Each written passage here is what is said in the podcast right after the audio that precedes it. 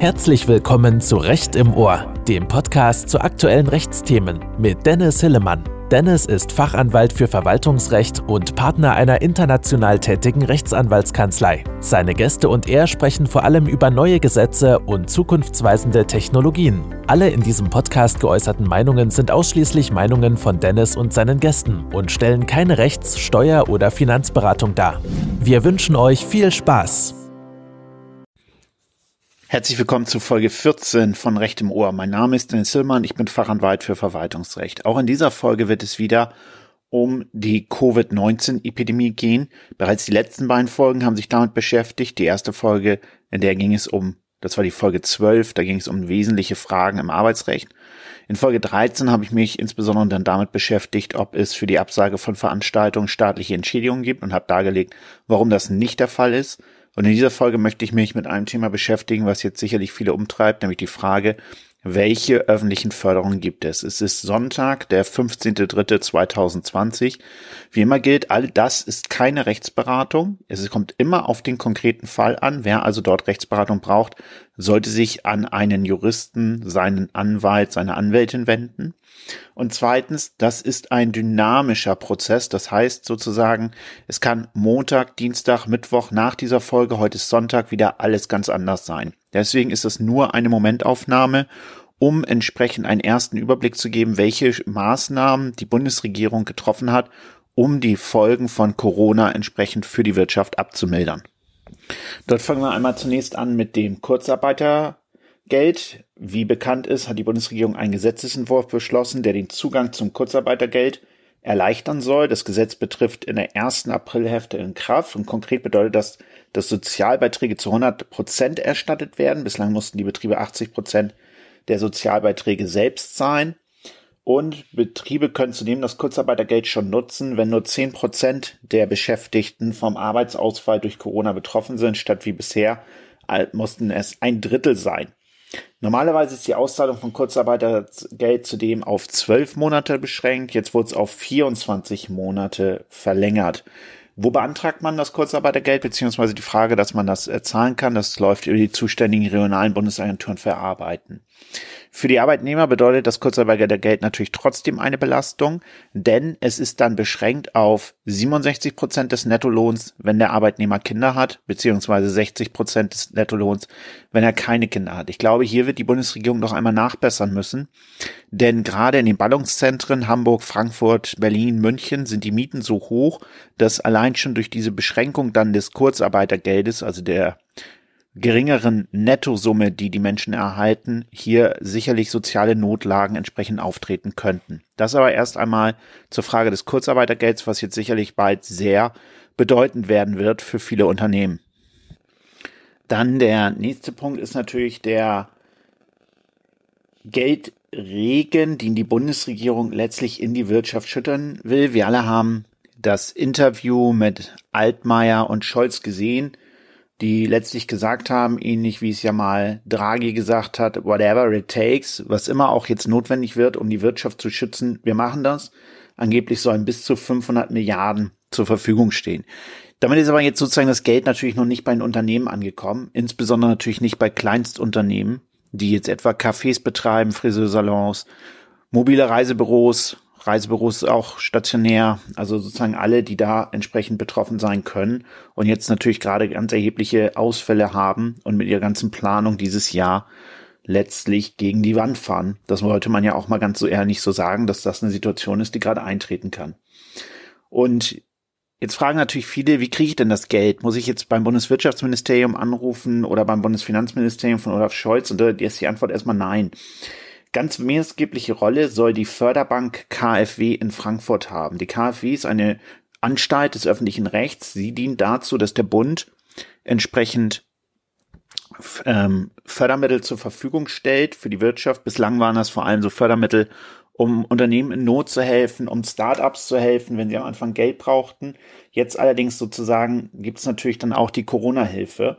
Und man muss sich so, man muss, darf sich jetzt nicht so vorstellen, dass es jetzt alles total easy wird und man nur sozusagen halt einmal anruft und das Geld dann ausgeschüttet wird. So wird es natürlich nicht werden. Natürlich werden die Prozesse deutlich vereinfacht werden, aber ihr müsst verstehen, sozusagen, der Staat kann nicht einfach ähm, Steuermittel jetzt verpulvern, sondern er muss sich auch an bestimmte entsprechende ähm, Regeln halten, auch in dieser Situation, wenngleich er natürlich auch die Regeln verändern kann. Und deswegen muss man erstmal verstehen, dass sozusagen die Förderung für Unternehmen vor allem an bestehende KfW-Programme angeknüpft wird. Das hat auch den Grund, einmal mal zum Verständnis für alle, dass da natürlich Prozesse, IT etc., Formulare schon vorhanden sind. Wenn man jetzt so ein ganz neues Programm macht, äh, was natürlich sicherlich auch noch kommen wird, dann muss man dafür auch die ganzen neuen Förderdatenbanken, Prozesse, Formulare zur Verfügung stellen. Deswegen ist es sicherlich erstmal aus staatlicher Sicht sinnvoll, dass man auch äh, sozusagen erstmal auf die bestehenden Förderungen anknüpft und dort entsprechend sagt, hier KfW soll es jetzt aber einfacher für dich werden in der Kreditvergabe. So das ganz maßgebliche Programm, was jetzt viele dort brauchen, das ist das KfW Unternehmer wie auch ERP Gründerkredit. Das ist das Programm, das ihr sozusagen sicherlich jetzt vor allem nutzen sollt, wenn ihr in entsprechende Liquiditätskrisen kommt. Und ganz wichtig zum Verständnis, das soll man nicht unbedingt direkt bei der KfW beantragen. Ja, auch da wird, wenn man da anruft, wird geholfen. Aber ihr sollt zu euren Hausbanken, zu euren Sparkassen gehen, die da sozusagen dann das Geld aus der KfW letztlich untechnisch rausholen können. Informationen dazu gibt es auf der Webseite der KfW und bei allen Banken und Sparkassen. Und die Hotline der KfW für gewerbliche Kredite lautet 0800 539 9001. Ich wiederhole nochmal 0800 539 9001. Da könnt ihr also auch zuerst anrufen, werdet dann aber voraussichtlich an eure Banken und Sparkassen verwiesen. Deswegen rate ich euch, ruft eure Banken, ruft eure Sparkassen an und fragt, was man äh, dort machen kann. Und es gibt dann vor allem um Unternehmen, die noch keine fünf Jahre bestehen als erstes. Die können nämlich ein ERP Gründerkredit Startgeld beantragen. Das ist eine Betriebsmittelförderung für kleine gewerbliche Unternehmen und Freiberufler. Das wird sicherlich viele Menschen betreffen. Mit bis zu 50 Beschäftigten und Jahresumsatz bzw. Jahresbilanzsumme von maximal 10 Millionen Euro. Das Interessante, ursprünglich war diese Förderung auf 30.000 Euro beschränkt. Das war also sozusagen eine Beschränkung, die die KfW dort hatte. Diese Beschränkung ist jetzt durch die Bundesregierung aufgehoben worden. Das heißt also auch mehr als 30.000 Euro kann man dort machen.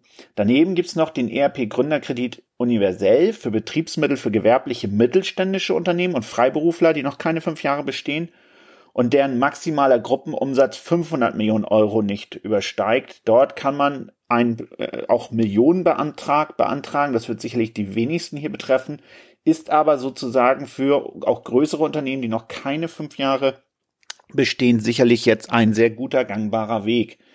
Für Unternehmen, die länger als fünf Jahre bestehen, gibt es den KfW Unternehmerkredit, der zur Betriebsmittelfinanzierung für gewerbliche, mittelständische Unternehmen und Freiberufler dient, die mindestens seit fünf Jahren am Markt sind und deren maximaler Gruppenumsatz 500 Millionen Euro nicht übersteigt. Auch da gab es ursprünglich mal maximal 25 Millionen Euro. Das wurde jetzt ebenfalls aufgehoben, dieser Betrag. Und dann gibt es noch einen KfW-Kredit für Wachstum, für Investitionen und Betriebsmittel in den Bereichen Innovation und Digitalisierung für in- und ausländische Unternehmen mit einem Umsatz bis zwei Milliarden Euro. Und das ist natürlich dann ein ganz hoher Kredit. Das heißt sozusagen, das sind erstmal die wesentlichen Kredite. Das heißt, wenn jetzt vor allem diejenigen, die jetzt seit fünf Jahren maximal bestehen, sollten auf ihre Banken und Sparkassen zugehen und ganz aktuell nach dem ERP Gründerkredit Startgeld, das ist für die kleineren Unternehmen, und ERP Gründerkredit universell für die größeren Fragen. Also für alle die, die noch maximal fünf Jahre bestehen, also noch nicht fünf Jahre, das ist die Maximalgrenze. Und dann für Unternehmen, die eben länger als fünf Jahre bestehen, da gibt es den KfW Unternehmenskredit und den KfW Kredit für Wachstum, für Investitionen und Betriebsmittel. So, darüber hinaus wird die KfW je ein Sonderprogramm vorbereiten und schnellstmöglich einführen. Wie gesagt, das wird sicherlich noch ein paar Tage dauern, weil dafür auch die entsprechenden Rahmenbedingungen erst geschaffen werden müssen, sowohl in rechtlicher wie in technischer Hinsicht. Dafür werden dann die Risikoübernahmen bei Investitionsmitteln, Haftungsfreistellung deutlich verbessert und betragen bei Betriebsmitteln bis zu 80 Prozent, bei Investitionen sogar bis zu 90 Prozent. Diese sollen auch von Unternehmen in Anspruch genommen werden können, die krisenbedingt vorübergehend in Finanzierungsschwierigkeiten also sind, also die sozusagen nicht risikoadäquat sich finanzieren können am Finanzmarkt Und überdies wird die KfW für diese Unternehmen konsortiale Strukturen anbieten. Der Start dieser Sonderprogramme unterliegt dem Vorbehalt der Genehmigung durch die Europäische Kommission.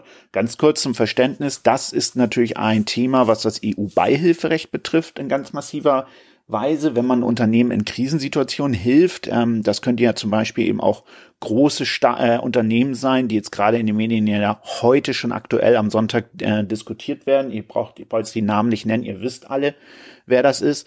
Und äh, da sozusagen muss dann erst die EU-Kommission mitentscheiden. Die hat aber ja auch schon angekündigt, dass sie hier sehr flexibel regieren will, äh, reagieren will und insbesondere dann auch die, das staatliche Beihilferecht jetzt wohl nicht überstrapazieren möchte. Ergänzend zu dem äh, KfW-Angebot, äh, das ist sozusagen dann noch etwas, was die Länder machen können. Auch die Bundesländer können ja über die Bundesförderung hinaus sagen, hey, auch wir haben Geld im Starthaushalt, deswegen wollen auch wir hier unser Landeswirtschaft helfen. Und da könnt ihr so zum Beispiel dann bei den einzelnen äh, Landesbanken nachfragen. Ich äh, lese euch die Landesbanken mal einmal vor, damit ihr das gehört habt. Bayern ist die LFA Förderbank Bayern. Da gibt es zum Beispiel den Akutkredit.